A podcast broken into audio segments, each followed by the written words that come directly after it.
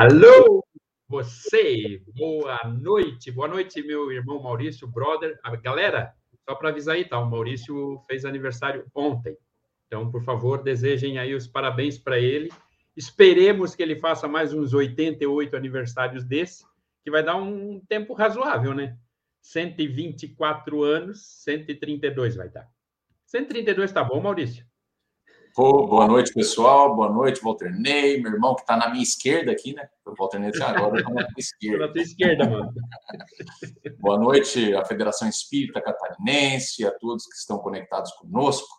É com grande satisfação que a gente está revendo aí os amigos, Marister, quem mais está aí, Walter Ney?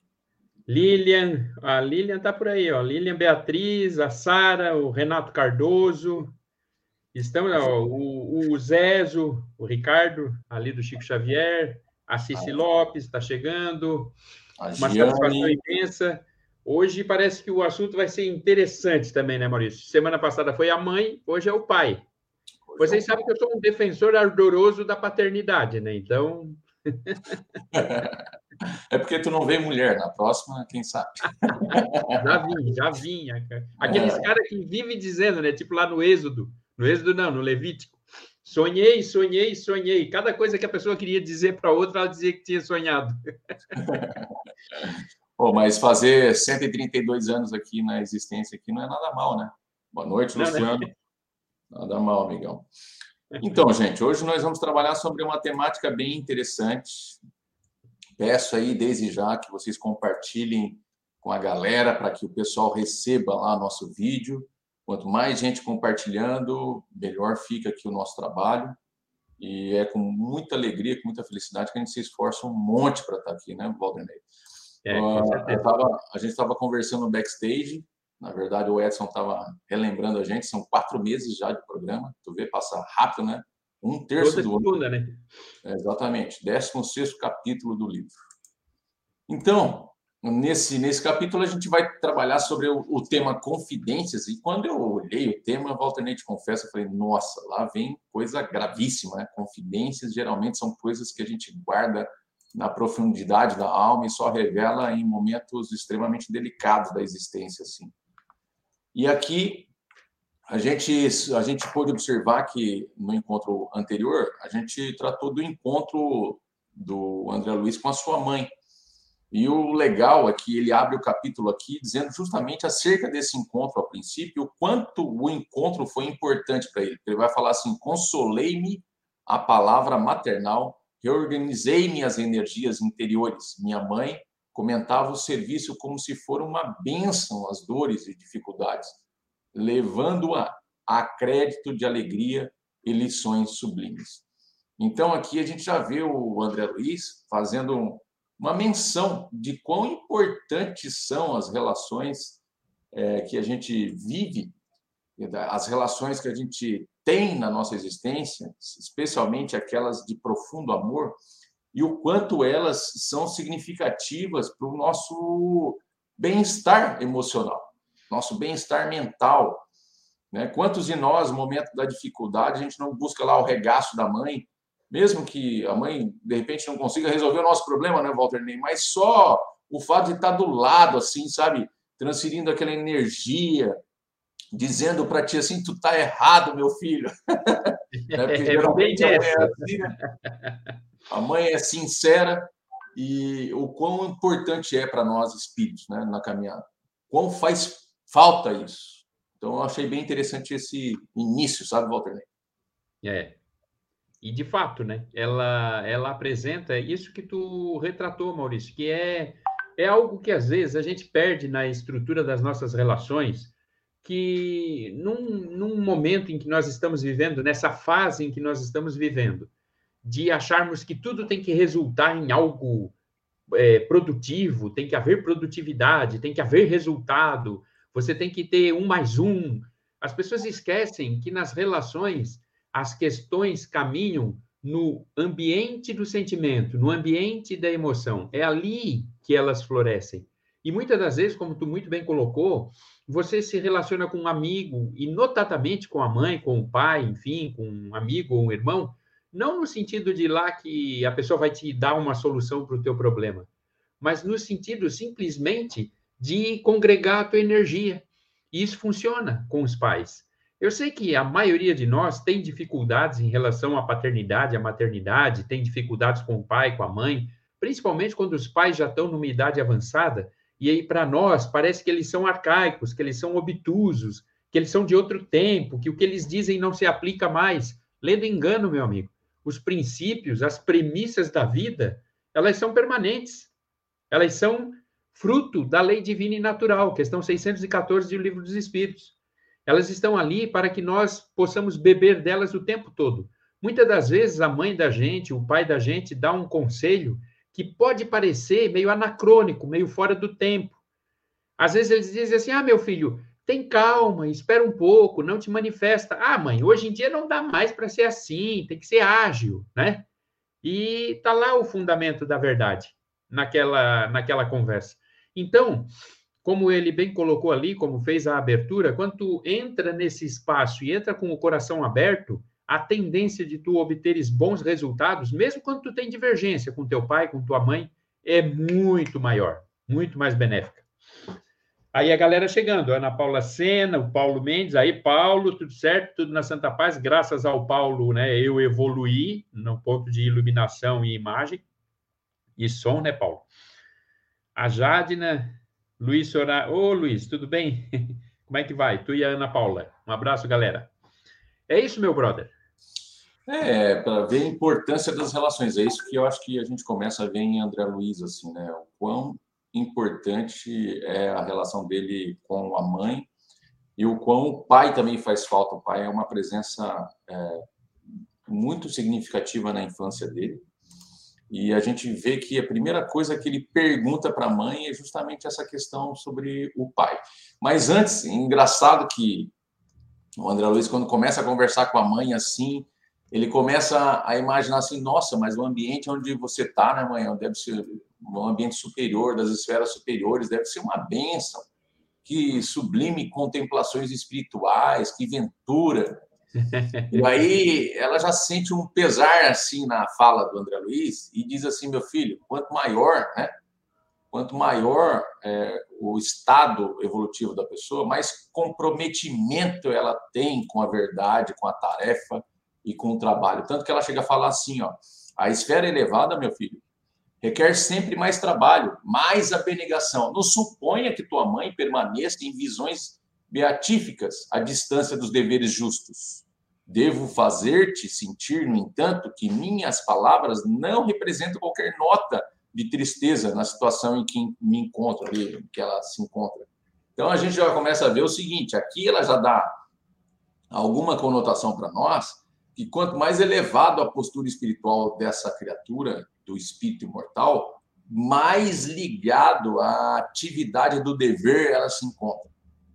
Mais conectado com o trabalho de aprimoramento humano, seja dele próprio, seja do seu ninho, do seu núcleo familiar, ou seja mesmo da coletividade humana, ele vai estar inserido. Então, um espírito desse não tem tempo somente para ele, ele não tem tempo de ficar ali fazendo reflexões, às vezes tolas, bobas, né? perdendo tempo com dramas desnecessários do passado, mas ele fica sempre conectado com as questões do presente, desenhando o futuro.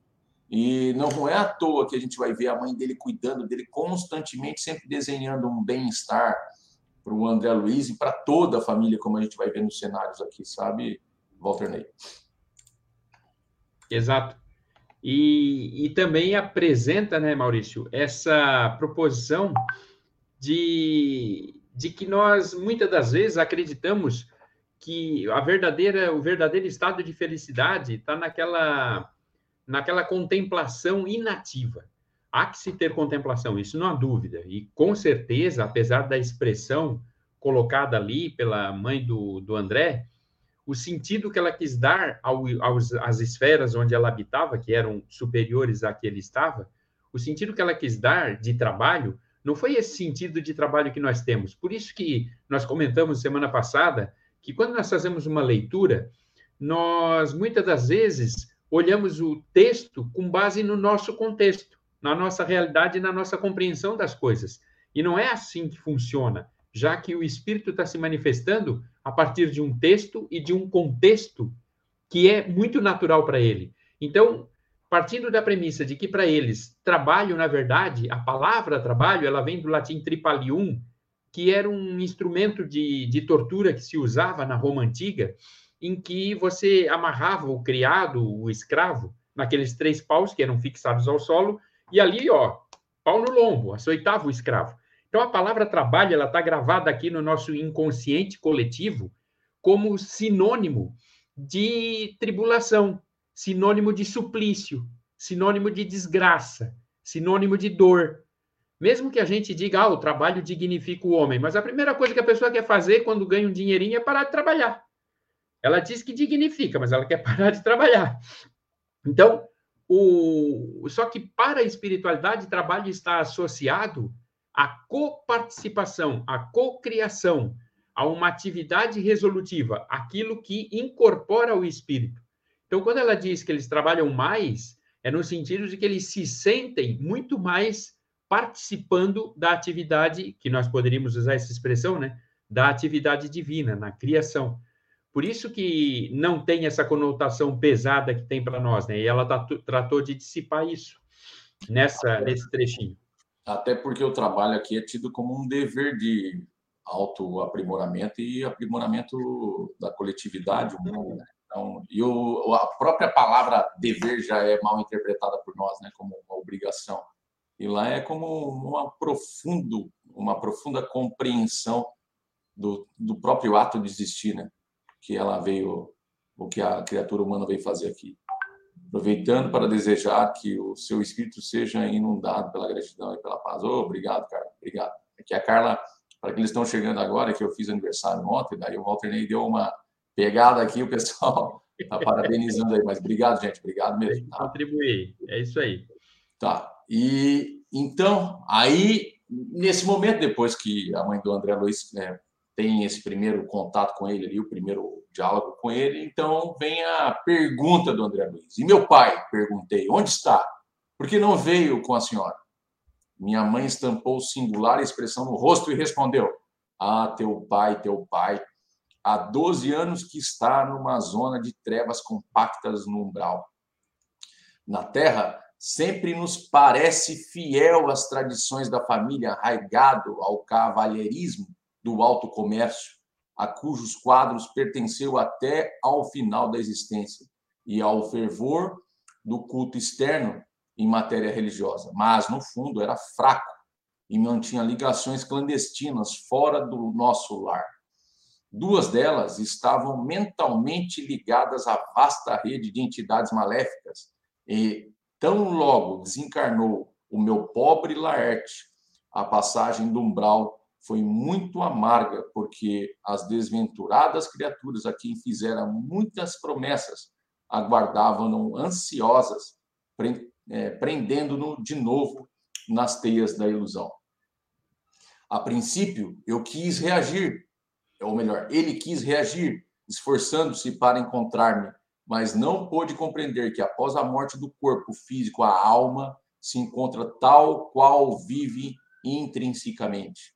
Laerte, portanto, não percebeu minha presença espiritual, nem assistência desvelada de outros amigos nossos, tendo gosto muito, tendo gasto muitos anos a fingir viciar a visão espiritual, restringira o padrão vibratório, e o resultado foi achar-se tão só na companhia das relações que cultivara irrefletidamente pela mente e pelo coração, os princípios da família, e o amor ao nosso nome ocuparam algum tempo seu espírito. De algum modo lutou, repelindo as tentações, mas caiu afinal, novamente enrendado nas sombras por falta de perseverança no bom e reto pensamento. Nossa, isso é forte, amigão. É forte. Tem muita lição aqui por detrás.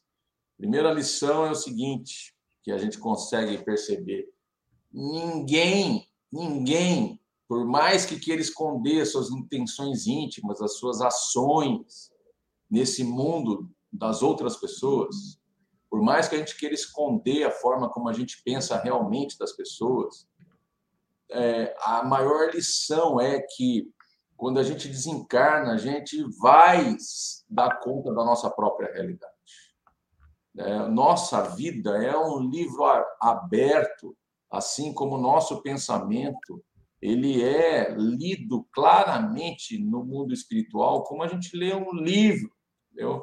Então, tu pode esconder das pessoas a, a tua realidade, tu pode é, menoscabar a inteligência do outro, tu pode, pelo a educação, é, passar a ideia de uma pessoa iluminada, mas no fundo, no fundo, o que o, o que você é transparece, entende? Por isso a necessidade de mudança constante na nossa caminhada. Porque não é o fato de a gente ser o que a gente é ainda que a gente não pode elaborar um, um processo de transformação íntima, certo? Só que o fato é o seguinte: ninguém muda do dia para a noite. Então, quando o Laerte, que aparentemente aqui o pai do André Luiz, é, vivia uma vida religiosa exterior, então digamos assim, que para a sociedade ele era um exemplo de ser humano, vamos dizer assim.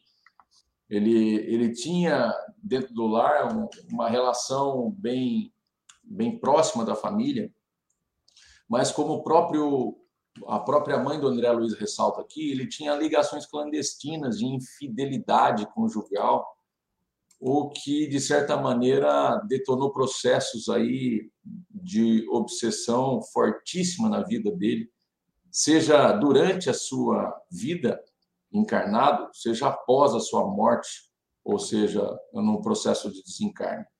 Então, a gente não muda essas nossas ligações do dia para a noite, sabe?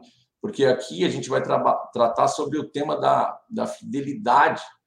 Né? A, a princípio, a gente está falando sobre a fidelidade homem e mulher, está falando sobre a, fidelidade carnal, assim, é, da relação humana, mas no fundo, no fundo, a gente vai ver que a fidelidade é um processo muito mais complexo, muito mais profundo e extremamente impactante na nossa jornada, na nossa caminhada, porque a fidelidade, como a gente vai analisar, ó, o Walter nem voltou, agora está na minha direita, cara. Sabe como é, né, Maurício? o Edson brinca com nós. Né? Então, a fidelidade é um processo extremamente importante porque ele, ele, ele denota o caráter do indivíduo.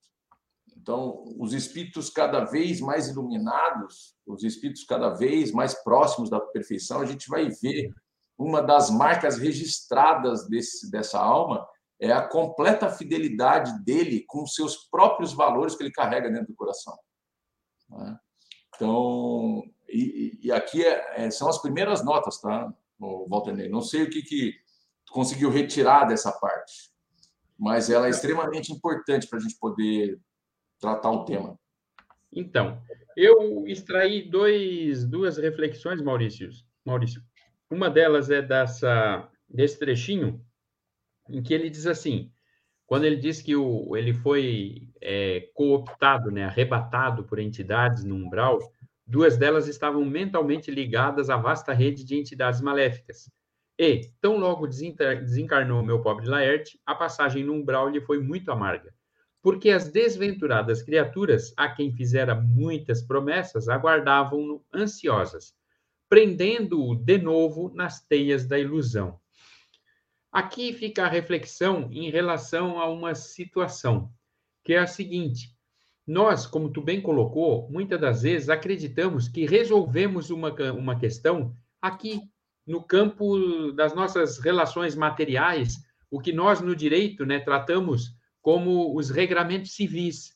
Às vezes, uma pessoa obtém resultado, ela vai lá, tem uma vitória, seja num campo judicial, ganhando uma ação da outra, ou seja, mesmo num campo argumentativo, obtendo um resultado em desfavor de outra pessoa no, no seio do lar, ou entre amigos, ou numa sociedade, enfim, em qualquer circunstância. E a pessoa entende que ao obter resultado e seguir adiante, aquilo está resolvido. Mas ela não percebe que emocionalmente, mentalmente, intelectualmente, racionalmente e espiritualmente, ela permanece vinculada, sombreada por uma teia de ilusões. E assim que ela desencarna, como tu bem colocou, ela é trazida de volta à sua essência ilusória. Por isso, aquelas duas entidades, né, que eram duas amantes que ele tinha, elas rapidamente o captaram, diferente da esposa, que não conseguia mais se conectar com ele. É que, na verdade, aquilo que ele pensou que estava resolvido, porque no campo pro forma, no campo exterior, aqui, no campo material, tudo parecia resolvido, tipo assim, virei a esquina, não olho mais para essa mulher, não, não me interessa mais, não passa mais na minha frente, né? Só que isso, no campo mental dele, permanecia íntegro. E aí, quando tu desencarna, e, tu, e, e, nós desencarnamos, como diz André Luiz, somos compelidos a viver no mundo mental que criamos. Então, ao desencarnar, ele se depara com essa circunstância. E ali ele fica, não aprisionado a elas, na verdade, mas aprisionado às teias de ilusão que são sempre fruto do pensamento e da construção íntima de cada um de nós. Daí que tudo começa e tudo termina em nós. E aí ele diz o seguinte: que a princípio ele quis reagir, esforçando-se por encontrar a esposa, né, a mãe do, do André, mas não pôde compreender que após a morte do corpo físico, a alma se encontra tal qual vive intrinsecamente. Então aqui ela confirma essa afirmação que foi feita. Ou seja, Tu és compelido a viver conforme vives no teu íntimo. Tu és compelido a viver conforme a realidade que existe dentro do teu campo mental. E se o teu campo mental está vinculado àquela teia de ilusões, seguramente ela se tornará concreta, se tornará real. Daí que na prática do exercício da vida, afinal de contas, essa é a proposta da nossa conversa, né? Da nossa dinâmica de trabalho, essa é a proposta, na prática do exercício da vida, o ideal e interessante é que nós aproveitemos as ocasiões do dia, o presente, o acordar de manhã, e façamos, tra tragamos para dentro de nós essa pequena reflexão. O que, que é real em mim? O que, que é real para mim? Tu não precisa te desnudar. Tu não precisa sair por aí e contar para todo mundo e te açoitar no meio da rua. Não, não é necessário. Mas é necessário que tu tenha como compreensão aquilo que tu é em realidade. Pelo menos uma coisa é certa: tu não vai te surpreender quando tu te encontrares contigo mesmo. Porque tu vai saber já, esse sou eu. Eu sou assim. Se tu queres ou não mudar, se tu acha que aquilo é positivo ou negativo, se aquilo está te fazendo bem ou está te fazendo mal, é uma outra história, é um outro momento. Mas um momento essencial e que muitos de nós são surpreendidos no desencarne é quando a gente se depara com uma pessoa que você diz, meu Deus, esse sou eu. Lascou, né? É, como diz o Paulo, né? Tudo será revelado ao ser exposto à luz, e o que é exposto à luz torna-se luz. Tu vê, é um negócio maluco. Mas não há mentira que permaneça é, velada por muito tempo. Então, é, eu acho isso profundamente relevante porque a nossa tendência é de se esconder nas trevas, justamente para que o nosso interior não seja revelado, as nossas próprias mentiras. Então, muito daqueles espíritos que se encontram nas, nas trevas é como diz o Cristo. Tem uma, um momento que o Cristo está falando com Nicodemos, não sei se tu vai re, recordar dessa parte. Ele está falando lá sobre o nascer de novo e tal, é preciso o, o espírito renascer novamente da água, espírito e tal, tal, tal. Mas tem uma, uma parte final da conversa que ele vai dizer assim, ó. Deixa eu pegar aqui. É, ó, a luz, vai dizer o Cristo, veio ao mundo, mas os homens amaram a escuridão em vez da luz, porque as obras deles eram más. O que é obra má, gente? Aquela obra que é fora da lei divina tudo que não é bom é mal. Né? Pois quem pratica coisas ruins odeia a luz e não se chega à luz para que as suas obras não sejam reprovadas. Mas quem faz o que é verdadeiro se chega à luz, porque se veja claramente que as suas obras são feitas em harmonia com a vontade de Deus. Então, é disso que a gente está tratando. A gente está tratando justamente da fidelidade. Né? E o que, que é a fidelidade, né, Às vezes a pessoa está pensando assim, ah, eles estão falando da fidelidade conjugal. Não, gente, gente não está falando só da fidelidade conjugal. A gente está tentando alargar os horizontes da compreensão da fidelidade como um dever do ser humano. Porque o homem só alcança a plenitude quando ele compreende o dever na sua caminhada. E para que o homem cumpra seu dever, precisa ser fiel aos valores que ele carrega dentro de si e aqueles que ele ainda não compreende, que um dia serão apropriados na caminhada por força das experiências da vida, certo? Então, quando a gente vai em Emmanuel, Emmanuel vai fazer, vai falar em um dos textos lá, que é o Evangelho por Emmanuel, do Emmanuel é, fazendo a interpretação lá de João, ele vai dizer o seguinte: comungar com Deus é a, a lição, tá? Ele vai dizer o seguinte: a fidelidade a Deus e a comunhão com seu amor são virtudes que se completam, mas que singularizam no quadro de suas legítimas expressões. Então ele dá o um exemplo lá: Jó foi fiel justamente porque no momento do maior sofrimento dele, ele vai dizer: ainda que me mate, nele confiarei. Então, isso é, isso é noção de, de fidelidade absurda, né? É fora da curva, fora da nossa pequenez humana. Hein? E Jesus comungou de modo perfeito com o amor divino quando assentou que eu e o Pai somos um. Então, a fidelidade para Emmanuel, ele vai dizer o seguinte: fidelidade, pois, é a compreensão do dever. E aí, quando a gente vai lá para o Evangelho segundo o Espiritismo, acho que o Walter Ney já fez uma baita de uma exposição sobre isso, está lá no capítulo 17, Sede Perfeitos, que está intitulado Dever. O que, que é o dever que ele está falando aqui, né? Então, vou voltar aqui na questão para vocês poderem entender. O Emmanuel vai dizer: fidelidade, pois, é a compreensão do dever. Olha o que o Emmanuel está dizendo. E o que, que é o dever? O que, que é o dever para o Emmanuel? Né? Para a doutrina espírita, vamos dizer assim, lá no Evangelho segundo o Espiritismo, capítulo 17, seja perfeitos. O dever é a obrigação moral da criatura consigo mesmo, primeiro, e em seguida para com os outros. O dever é a lei da vida.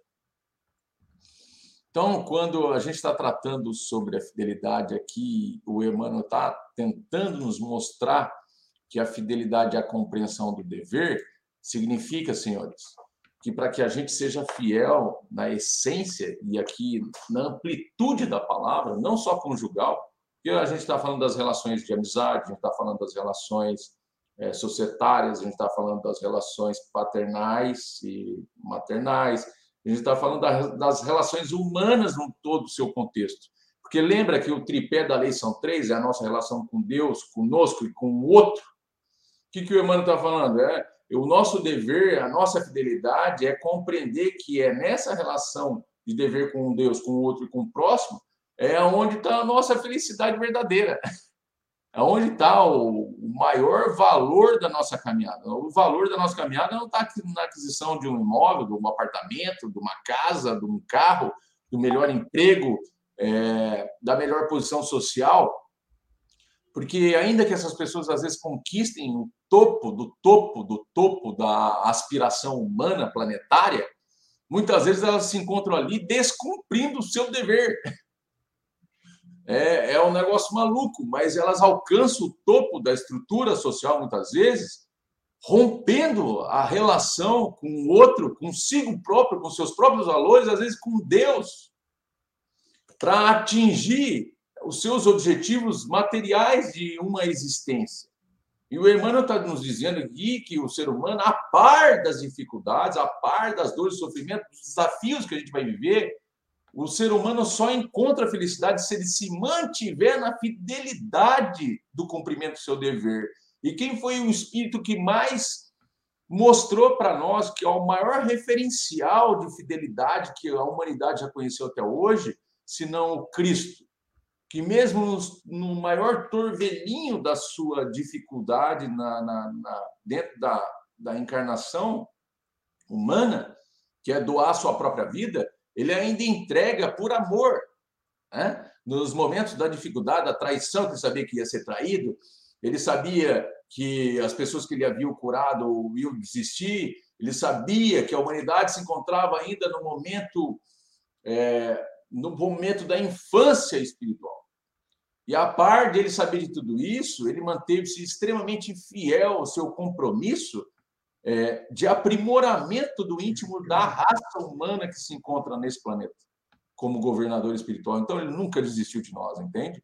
Porque ele está fiel ao cumprimento do seu dever. E o cumprimento do seu dever é o cumprimento da vontade divina. E o cumprimento da vontade divina é a tua e a minha felicidade. E às vezes a gente tem uma rusga lá, sei lá, com, com é, com o nosso vizinho, a gente já quer que ele morra, entendeu? Então, olha a noção que a gente tem de fidelidade, de cumprimento do nosso dever. É, é aqui o ponto nevrálgico da nossa felicidade. É, e na verdade também consideremos né, a questão. Deixa eu juntar, misturar um pouco essa, essa tua fala com esse trechinho que ele diz assim: ó, quando ela ela está tentando de balde, né, resgatar o Laerte. Aí ela diz que ela pediu auxílio em várias várias colônias, vários ambientes, e inclusive em nosso lar. E certa vez Clarencio quase conseguiu atraí-lo, atrair o Laerte ao Ministério da Regeneração, mas de balde. Não é possível acender luz em candeia sem óleo e sem pavio. Precisamos da adesão mental de Laerte para conseguir levantá-lo e abrir-lhe a visão espiritual. E aqui vem a reflexão que diz respeito justamente a esse ponto. O, o Emmanuel, no item 26 do, do Vinha de Luz, não me falha a memória, eu não estou com ele aqui, do Vinha de Luz, ele faz justamente uma reflexão sobre isso, da conversão. Essa conversão, a palavra conversão, ela foi apropriada, ela está muito associada ao evangelismo, a, né, a questão de ser ou não evangélico, se converter a uma igreja evangélica, pentecostal, ou, enfim, é, protestante, de natureza protestante. E propõe isso. Então, para nós, a palavra conversão tem muito essa carga de conversão de uma modalidade de doutrina, uma teologia, para outra teologia. E a conversão não se traduz nisso. A conversão proposta por Paulo, quando ele faz essa reflexão, e aquele que se converter ao Senhor, esse o véu se descerrará, ou seja, cairá o véu, ele está se, se referindo a uma conversão de mudança de modelo. Por isso, o, o, nosso amigo ali, o Laerte, ele não consegue, ele nem conseguia aqui e nem consegue lá, porque ele permanece no mesmo modelo, só mudou o estado vibratório, que muda pouca coisa para o desencarne. E aí, a mudança de modelo, que é o ponto central, e que muitas das vezes nós temos muita dificuldade de fazê-la, porque a conversão implica, Maurício, em realmente tu te entregar. E se tem uma coisa que nós temos imensa dificuldade é de nos entregarmos. Entregar o nosso espírito, entregar a nossa alma, entregarmos-nos.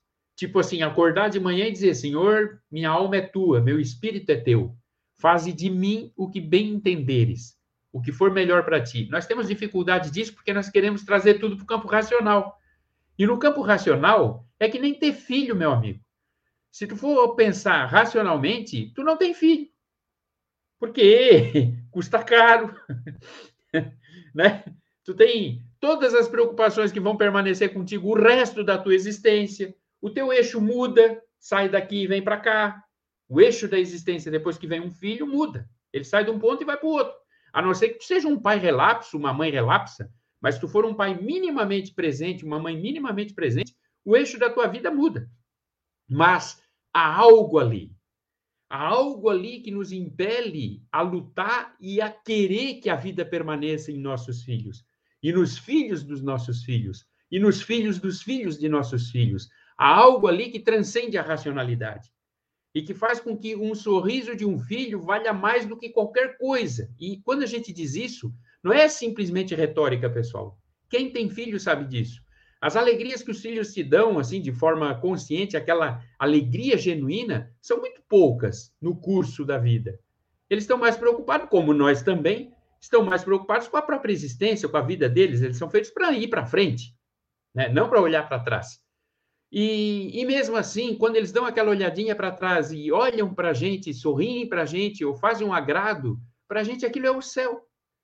Então, ali há algo que transcende a racionalidade. A conversão de que trata Paulo é a mesma coisa. Ela transcende a racionalidade. Se tu for tentar lidar com o processo de conversão de forma racional, tu não te converte.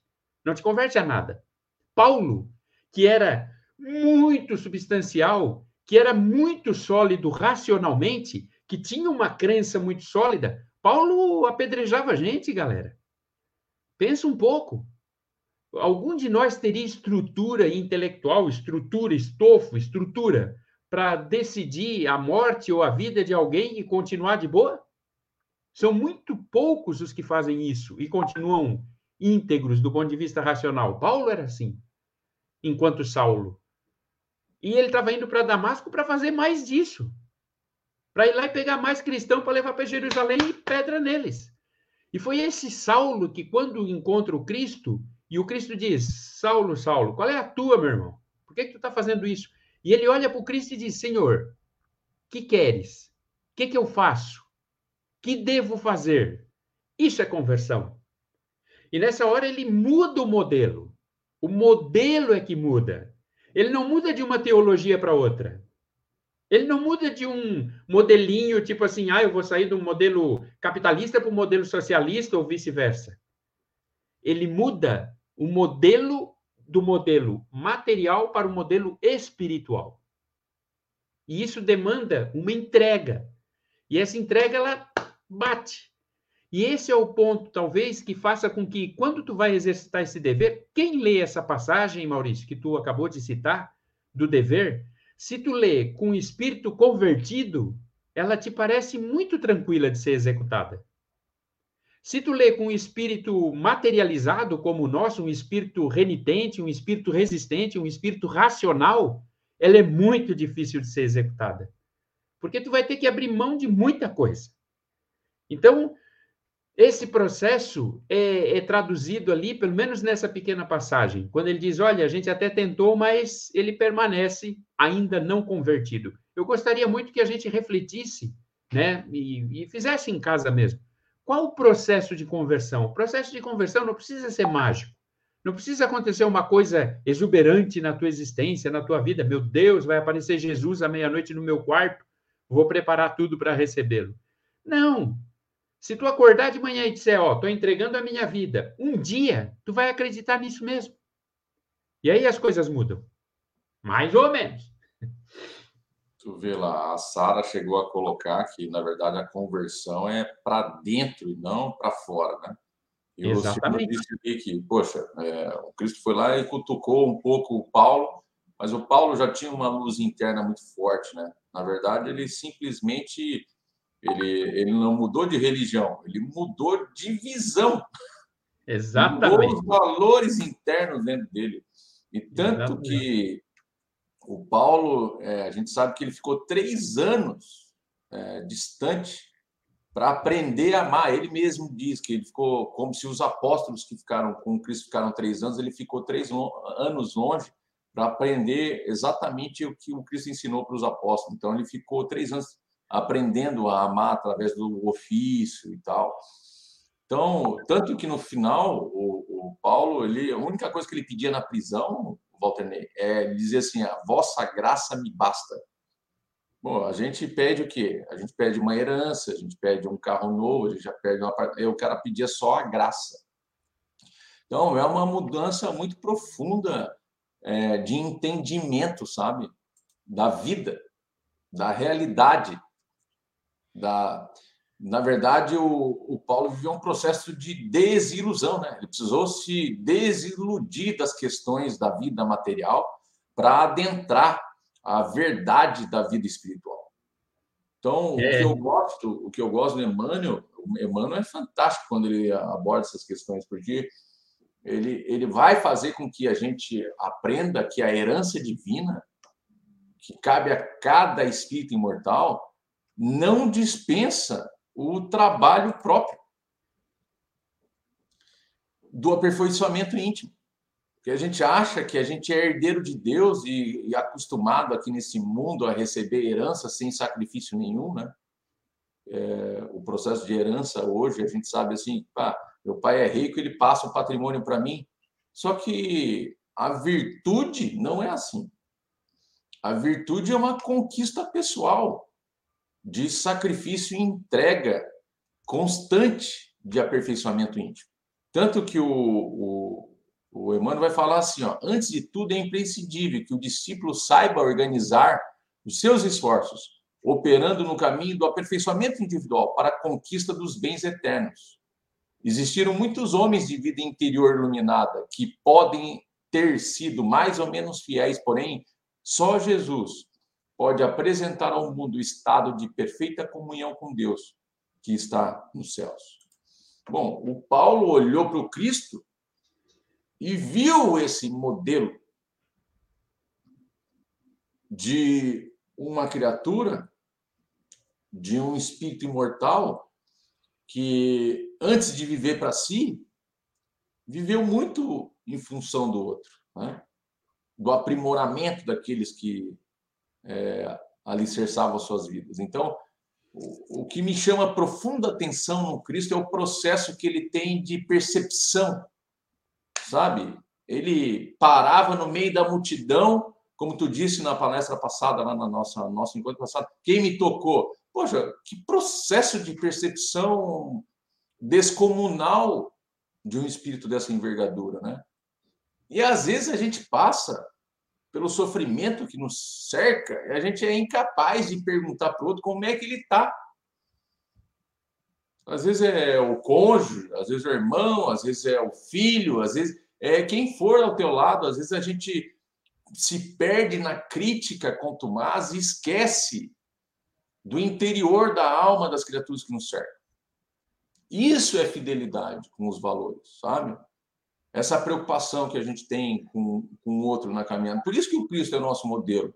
Ah, enquanto para uns o modelo é um artista, é um, um cantor, é, é, sei lá quem, a gente vai aprendendo que o modelo de perfeição é incomparável. Cristo, inclusive com os, as demais luzes que pisaram no mundo. Pega um Sócrates, um Buda, um Krishna, um Mahatma Gandhi, é, é, é muito difícil né, a gente conseguir expressar numa tela de cinema quem é o Cristo, porque todos os filmes que eu assisti do Cristo até hoje, Walter eles não representam nenhum por cento daquilo que a doutrina espírita tem nos ensinado acerca desse espírito de altíssima envergadura moral.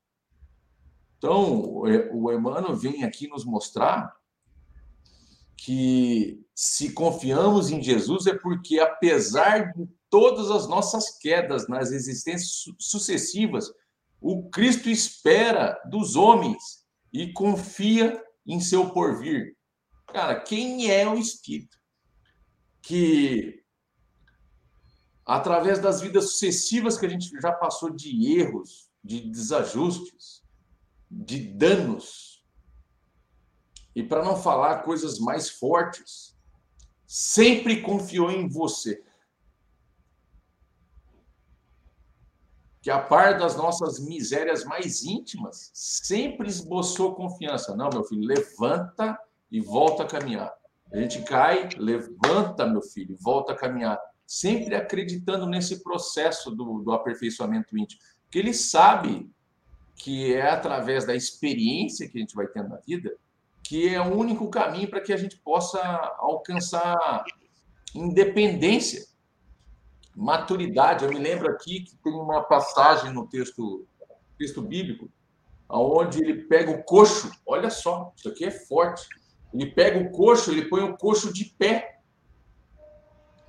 E ele segura o coxo até que o coxo firme. Entende? Ele simplesmente não mandou o cara levantar.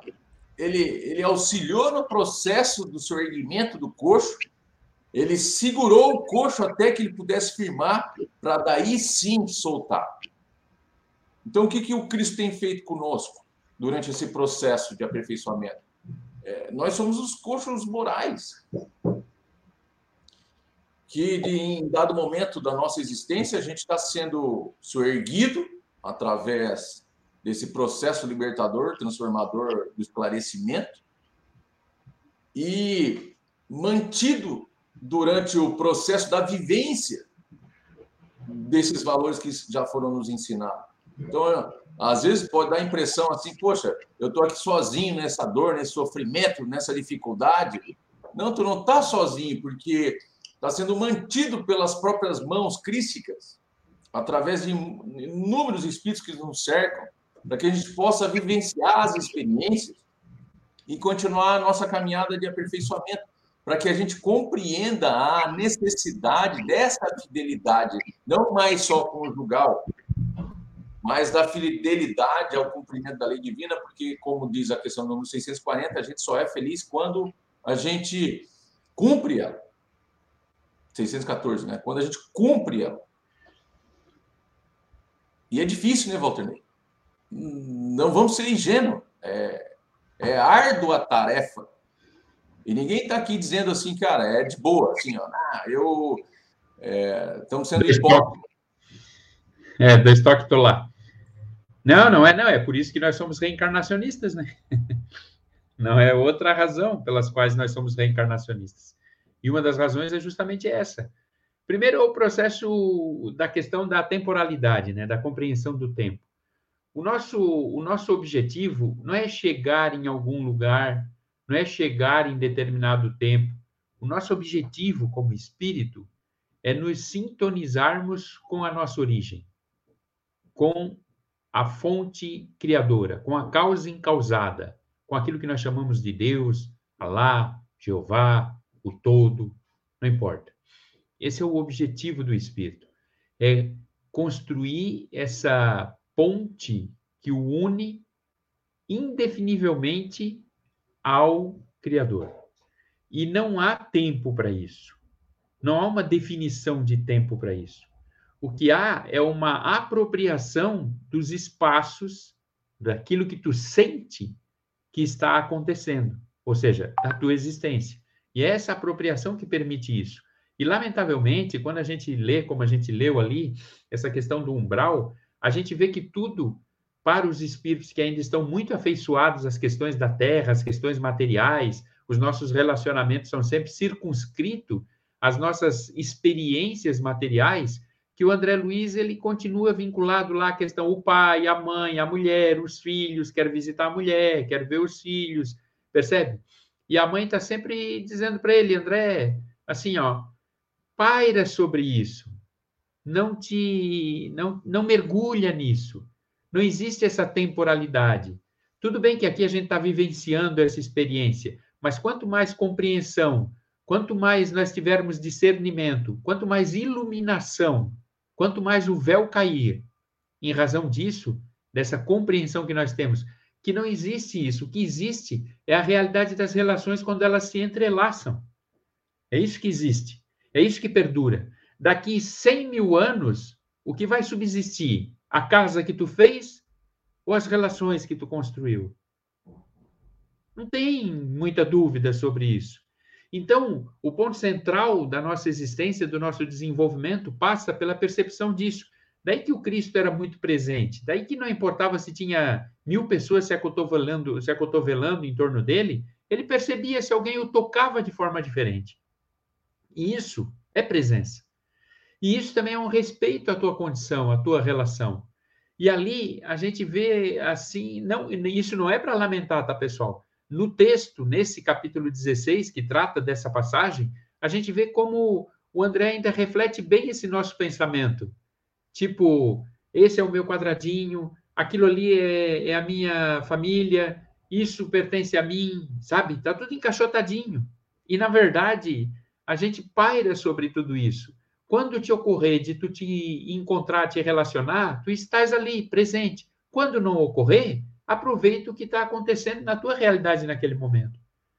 Então, é interessante perceber isso. E, ao mesmo tempo, é interessante perceber como isso vai mudando a nossa percepção de vida.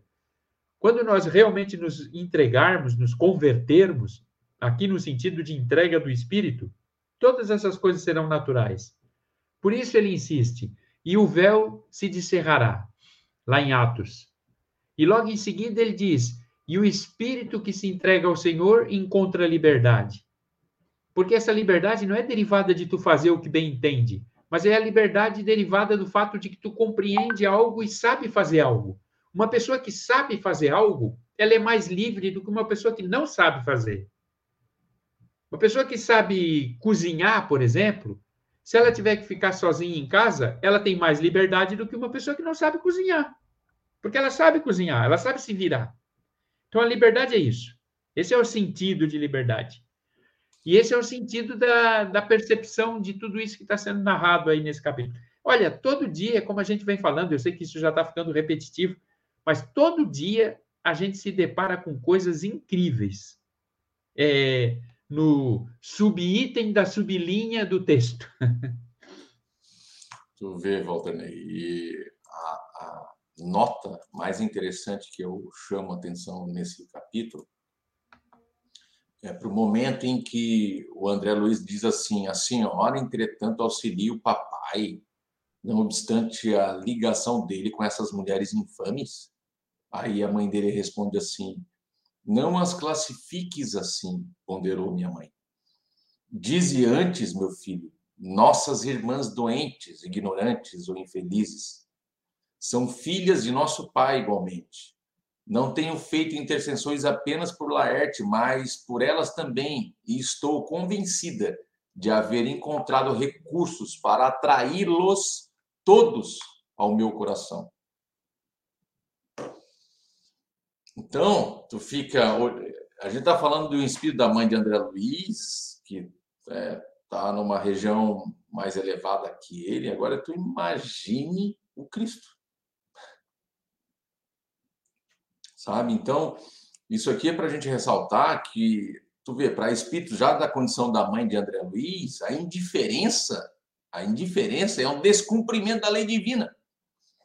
Então, ela olha para aquelas que, em tese, lhe causaram dano na existência, como irmãs de caminhada, filhas também de Deus, e ela tem ensejo, desejo de atrair essas pessoas para o regaço dela, o seu coração. Então, o que ela está dizendo aqui? Provavelmente, a gente verá adiante, a mãe já planeja o, o, a reencarnação novamente para ter um laço com, com o marido, o Laerte e tê-las ela como filhas. Então, às vezes, a gente acha que os filhos que vêm na nossa caminhada são seres dos quais a gente tem profundas relações, e às vezes, o contrário, são relações que se estabelecem por necessidade justamente do estabelecimento do perdão, dos processos dolorosos das existências anteriores. Então, as famílias no mundo material, a gente pode observar, segundo o que a gente já tem é, presenciado, são constituídos por almas que, de certa maneira, não mais indiferentes à dor do outro, aceitam é, estabelecer uma experiência em comum juntas, para que pudessem os corações agora, é, sobre o novo padrão de sentimento, mudar a perspectiva mental, porque lá no mundo espiritual estava difícil, agora aqui, sobre uma nova roupagem, um novo desafio, muito mais próximos, a tela mental ela se modifica. E a gente sabe que, como a gente tem visto no texto, que o padrão mental vibratório do indivíduo é praticamente a nossa digital no mundo espiritual. Então, Exatamente. todas as relações, o Walter Neto, eu queria te ouvir. Todas as relações que a gente tem na nossa existência, elas têm o propósito de estabelecer lições de aprendizado profundo. E a gente não pode ser indiferente, por mais doentia que seja a alma, às vezes se encontra ao redor de nós, sabe? Sim, e exatamente isso. É bem o que tu colocou, essa afinidade é, vibracional. Esse é o, esse é o X da questão, e é um X da questão que a gente talvez leve tempo para decifrar em nós, mas seguramente será decifrado, porque aqui eu vou parafrasear o senhor Allan Kardec: tal é a lei. Tal é a lei. É isso aí, amigão. Senhores, quero saber de vocês aí que estão do lado de lá, ninguém pergunta mais nada, ninguém quer mais papo com a gente, né, Walter? Não, só estão fazendo elucidações, elucidações é. evangélicas. Hoje, engraçado, a gente partiu para um, sem querer, né, Walter, sem combinar, a gente partiu é. mais para uma visão bem moral né, do capítulo. É, na verdade, é, eu, eu acredito muito nisso, sabe, Maurício? Que ele chama, o texto chama a gente para a realidade dele. E a gente, às vezes, pensa que vai por um caminho, e, como sempre acontece, né? É. E quando vê, vai para outro. Isso é para a gente ver o quão importante é a família. Né? A gente pode estar tá separado, às vezes, por, em razão da distância, às vezes, em razão de determinados conflitos do passado que a gente não perdoa, que a gente acha que sempre tem razão em tudo, que a gente é o bambambam, bam, bam, a gente é o perfeito, né, Walter? É. E vai vendo que na hora que eu, a gente desencarna, tudo isso aí perde o sentido, sabe, cara? Porque, como tu mesmo disse, Miguel, a única coisa que importa de verdade são as relações que a gente desenvolve, que a gente cria nessa existência, que vão ficar para sempre. Bom, e, e, é bom a gente lembrar bem disso, porque tanto para o lado positivo quanto para o lado negativo. Né? O lado negativo ele se dissipa e se transforma com o tempo, mas ele machuca muito. Então é importante a gente compreender isso. Machuca muito. É. Então que a gente procure sempre passar pela vida das pessoas, como diz Joana de Ângeles, né? Nós somos veículos vivos, transitamos uma hora juntos, uma hora separados. E, e que nós passemos pela vida das pessoas sempre observando se está sendo positiva aquela passagem. É importante. Tu não precisa te anular, não precisa invalidar o que tu é, não precisa te submeter, não é nada disso. Mas dá para ser positivo, mesmo tu fazendo a tua jornada, seguindo o teu caminho, mas dá para ser positivo. É, lançando as sementes pela janela, né? Que depois, quando a gente voltar, a gente vê o caminho florido. Exatamente. Exatamente. Gente, terminamos, tu acredita, Walter? Nossa, uma hora não é mais nada, né? Tu vê que uma hora corre. passa que é um foguete. É um foguete. Gente, a gente só pode.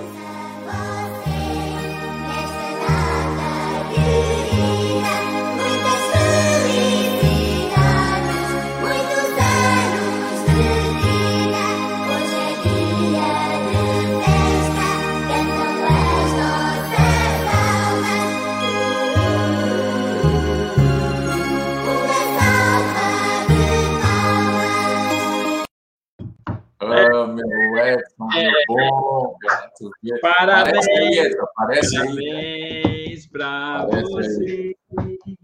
Essa data. Cadê o Edson? Cadê o Edson? Está escondido lá, não quer aparecer.